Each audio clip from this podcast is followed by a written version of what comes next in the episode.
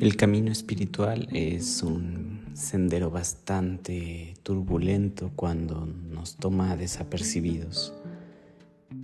El camino espiritual no es algo similar a un momento de estar reconfortado en unos laureles o quizá estar iluminado en todo momento y con una imagen o un rostro sereno y alegre. De hecho, el proceso espiritual es un proceso de destrucción, es un proceso de turbulencia y caos. El camino espiritual es sin duda un momento en donde te deshaces, te destruyes, pero este te es principalmente basado en un ego, en un ego al cual vamos a denominar como lo que no se es. Voy a empezar este episodio contando que hay dos tipos de ego.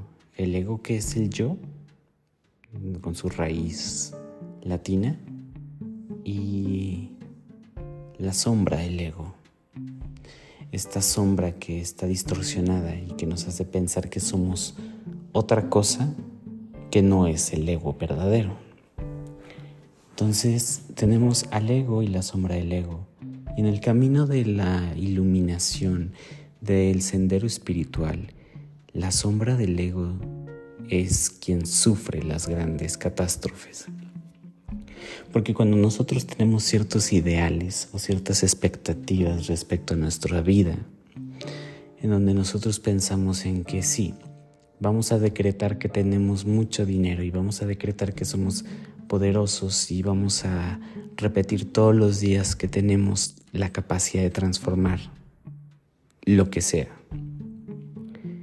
Y resulta que en este proceso espiritual no pasa, o que a veces pasa lo contrario, o que a veces inclusive las cosas cambian, los objetivos ya no son claros y ahora son más turbios, es debido a que la sombra del ego tenía expectativas, tenía algunas cosas en mente y las generó como una idealización.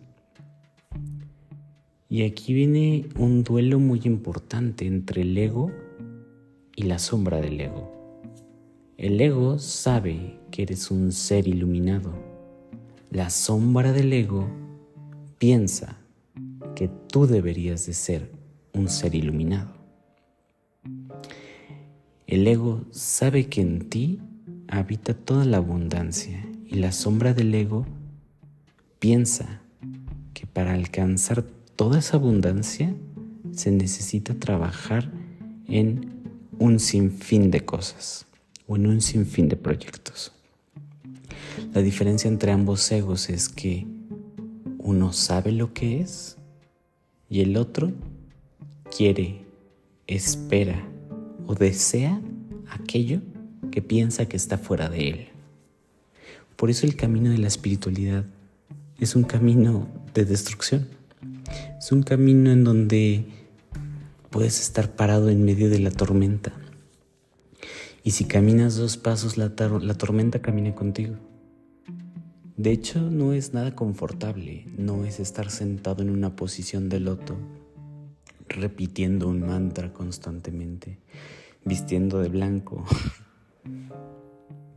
o con piedras colgando en tu cuello, teniendo una pulserita de cierto color que puede significar quién sabe qué. Y tú, ahí, obedeciendo a una imagen de que solamente puedes comer ciertas cosas, de que solamente puedes decir otras más. Y una imagen tan limitada que en el proceso espiritual eso es lo que se rompe. No te hace más espiritual cantar, no te hace más espiritual repetir mantras, no. No eres más o menos espiritual si vistes de blanco, negro o azul. Eso no te hace espiritual. De hecho, eso te rompe. Te permite sobre todo quitar de raíz aquella ilusión que tienes acerca del camino y el proceso espiritual. Y como había dicho en otros episodios, quien está en este camino se abre a las puertas de la conciencia. Y cuando eres consciente del camino que estás tomando porque así lo elegiste, sabes que cuentas con una responsabilidad, pero también con una parte importante, que si tú despiertas, debes de tener cuidado de no despertar a los demás, porque tú habrás entendido que en tu camino has despertado por conciencia, por ti y por tu proceso que podrás haber tenido muchas inspiraciones que te pudieron ayudar a despertar, pero que la última palabra la tuviste tú. Entonces, una vez que estés despierto, ten cuidado. Muévete muy sigilosamente. No despiertes a los demás. No eres un superhéroe para estar despertando a los demás. Tu papel no es el de ser un gurú. No estás en la posición para ser un maestro que va a salvar a la humanidad. No salves a la humanidad, sálvate tú. No salves al otro, sálvate tú. Y conforme lo que tú trabajes en ti, el otro se sentirá inspirado. Por lo tanto, mientras los demás sueñan, déjalos dormir. No los despiertes. No te hagas el superhéroe, no te pongas tu capa y te pongas a defender este mundo salva tu propio mundo y una vez que lo hayas salvado, sé la inspiración del cambio que quieres ver en los demás. Y en este sendero suceden un montón de, cosas, suceden un montón de momentos o de circunstancias que uno no se espera. Porque puede que la parte económica se vaya en declive puede que a lo mejor tú te levantes casi todos los días con una hermosa máscara diciendo hoy va a ser un día increíble. Pero las cosas cambian. Y ahí está un importante mensaje. Uno debe de crear su día. Uno debe de crear las circunstancias. Uno debe de crear sus momentos para que lo externo no termine creándote a ti. Porque si lo externo te crea, te moldea y al moldearte te mantiene limitado. Y parece ser que tenemos aquí dos contrastes muy marcados de respecto a la gente espiritual. Uno de ellos es que la gente espiritual puede ser sobre todo un modelo a seguir, alguien que ya se siente iluminado y que viste de blanco y que va a retiros y que se sabe toda la astrología con los ojos cerrados, que puede repetir mantras de varios idiomas en diferentes lenguas y que carga pulseras, cuarzos, piedras de quién sabe dónde y entonces lo vemos y lo admiramos como una imagen espiritual. Pero eso no es ser espiritual. Eso es solamente adornar el ego. Y un ego adornado es la sombra del ego. Escúchalo muy bien. Un ego adornado es la sombra del ego. No es el ego verdadero. Y luego está el otro contraste donde podemos imaginar que un maestro espiritual es aquella persona que es millonaria, que puede darse el lujo y siempre está alegre, siempre está feliz. No hay nada que lo tumbe, no hay nada que le eche a perder su día. Y además se pavonea y nada sobre su abundancia. Pero tampoco eso es espiritual. De hecho, esa también es una imagen o una ilusión de lo que se espera con respecto a la abundancia y al espíritu. Las cosas del espíritu no son las cosas materiales. Las cosas del espíritu son las experiencias que te dan o te acercan mediante lo material. Y lo voy a hacer muy específico con este ejemplo. El espíritu, lo espiritual, busca la experiencia. La experiencia de aventarse en paracaídas. Y esa experiencia se puede recrear en tu mente mientras lo imaginas, sin problema, lo puedes imaginar. Y en tu mente sucede. Puede que un día lo sueñes y despiertes todo emocionado con la adrenalina a tope porque te imaginaste y visualizaste eso. Pero las cosas materiales como el hecho de ir, subirte a un avión y estar a varios metros de altura, tener el borde, el vacío frente a ti y aventarte, y que tu cuerpo lo experimente, y una vez que lo experimenta, todo lo demás se vuelve parte de este tesoro que busca el espíritu. Ahí entendemos que lo material es solo un instrumento, pero no es la experiencia. Entonces, la próxima vez que uno quiera imaginarse como un, maestro espiritual, un maestro espiritual, pues, si tiene en su mano un reloj caro, un auto deportivo lujoso, da igual. No lo hace ni más ni menos espiritual. Porque justamente el espíritu, un concepto invisible pero presente, por lo menos no visible ante, ante nuestros ojos y el espectro de la luz, que nosotros como humanos podemos comprender si no es por ayuda de otro tipo. Si no fuera por esto, podríamos entender que lo espiritual es solamente algo que se debe de manifestar, pero lo espiritual es silencioso, es invisible pero presente, porque no, aunque no se vea, ahí está presente la experiencia. La experiencia se vive. Estás frente a un atardecer con tonos rosas, naranjas, rojos y dorados y entre todo esto un poco de violeta y un poco de a lo mejor ocre. Y ahí estás contemplando el atardecer. No lo puedes tomar, pero ahí hay algo material que te está dando una experiencia. Estás viviendo los colores, estás viviendo la luz reflejándose, el sol ocultándose y lo que te deja es la experiencia. No puedes tomar la experiencia como un objeto, pero sí la puedes añadir. Y una vez que la añades, obtienes la experiencia. Una persona espiritual sabe que lo importante es aquello invisible que te genera toda esta satisfacción. Por lo tanto, un maestro espiritual que va por la calle y a lo mejor tú no das ni un dólar por esa persona, puede que tenga más experiencia y sea el maestro de maestros espirituales.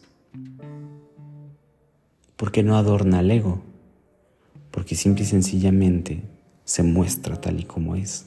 Y no tiene presunción y no está buscando una expectativa ni tampoco está buscando el éxito. Nadie se arrastra por el éxito.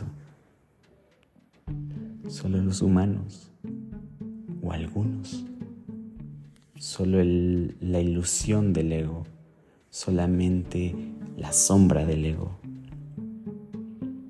Entonces, da igual si haces yoga, si te tomas el té de jengibre todas las mañanas, da igual si haces un skincare.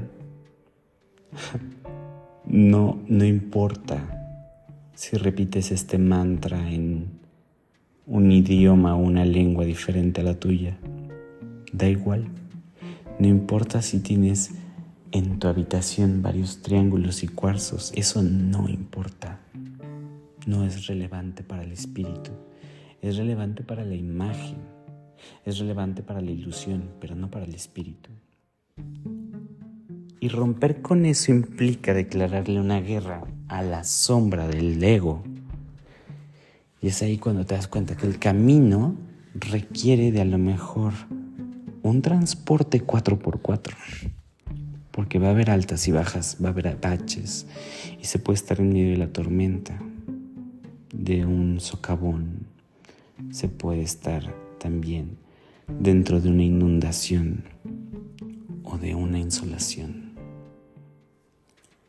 Eso es lo bonito del camino y del sendero espiritual. Nunca es lineal. No es lineal. No.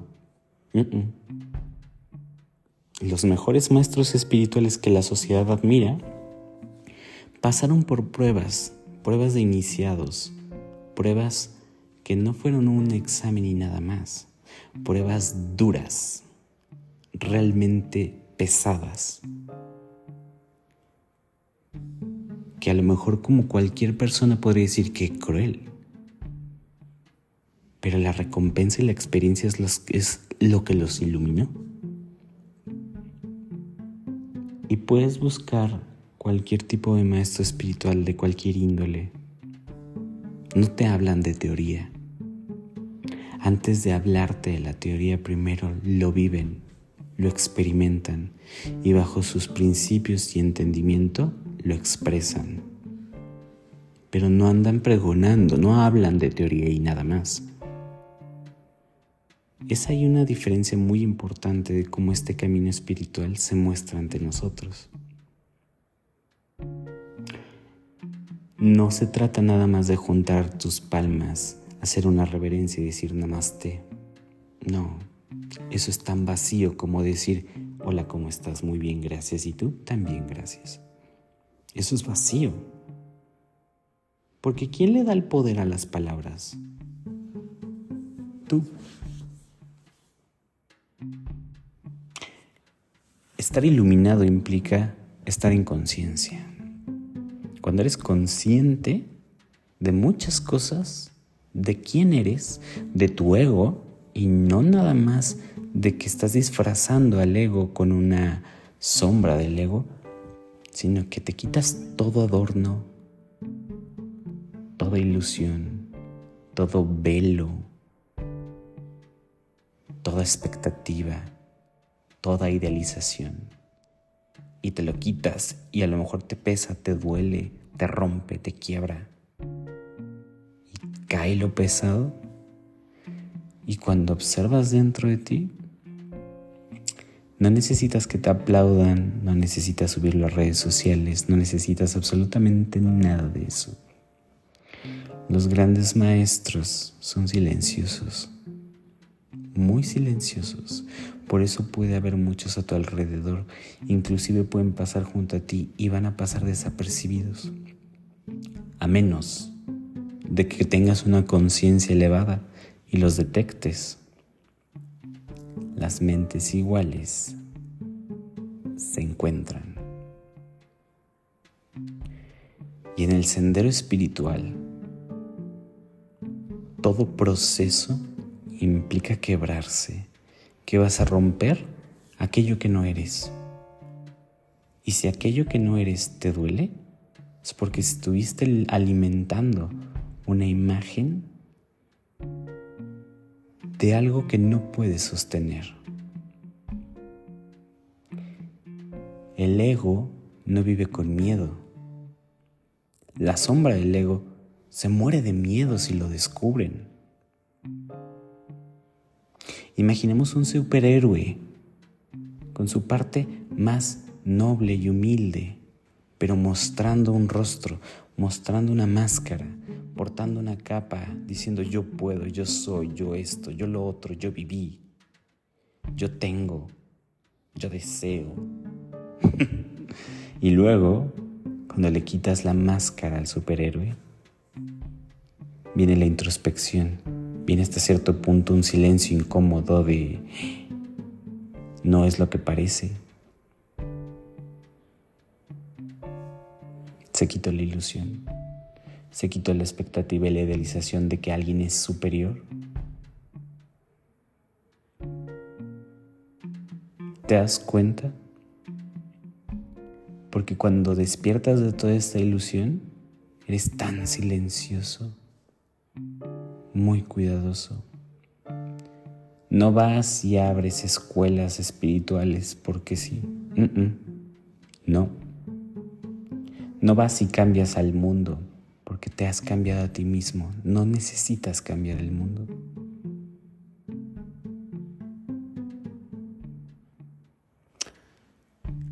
has hecho la mayor de las maestrías, que es el dominio del ego, el dominio propio, la autoconquista que proclama el mayor de los imperios, el hacer conocido lo desconocido, el hacerse consciente, el conocerse a sí mismo y saberse todo, absolutamente todo, que no desea, no quiere, sino más bien lo es y lo crea.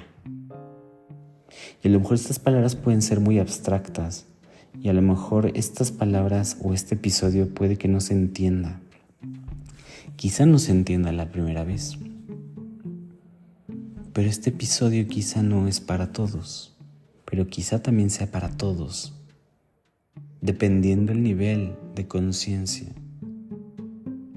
Porque el camino espiritual es todo menos cómodo, es todo menos hermoso y bonito. Es la mayor sacudida que te quita la máscara, que te arranca la ilusión y que te destroza toda expectativa. Te vuelve humilde, te vuelve tan humilde que te quitas toda la basura de la cabeza. Y esa basura la acomodas, la reciclas y se convierte en un imperio.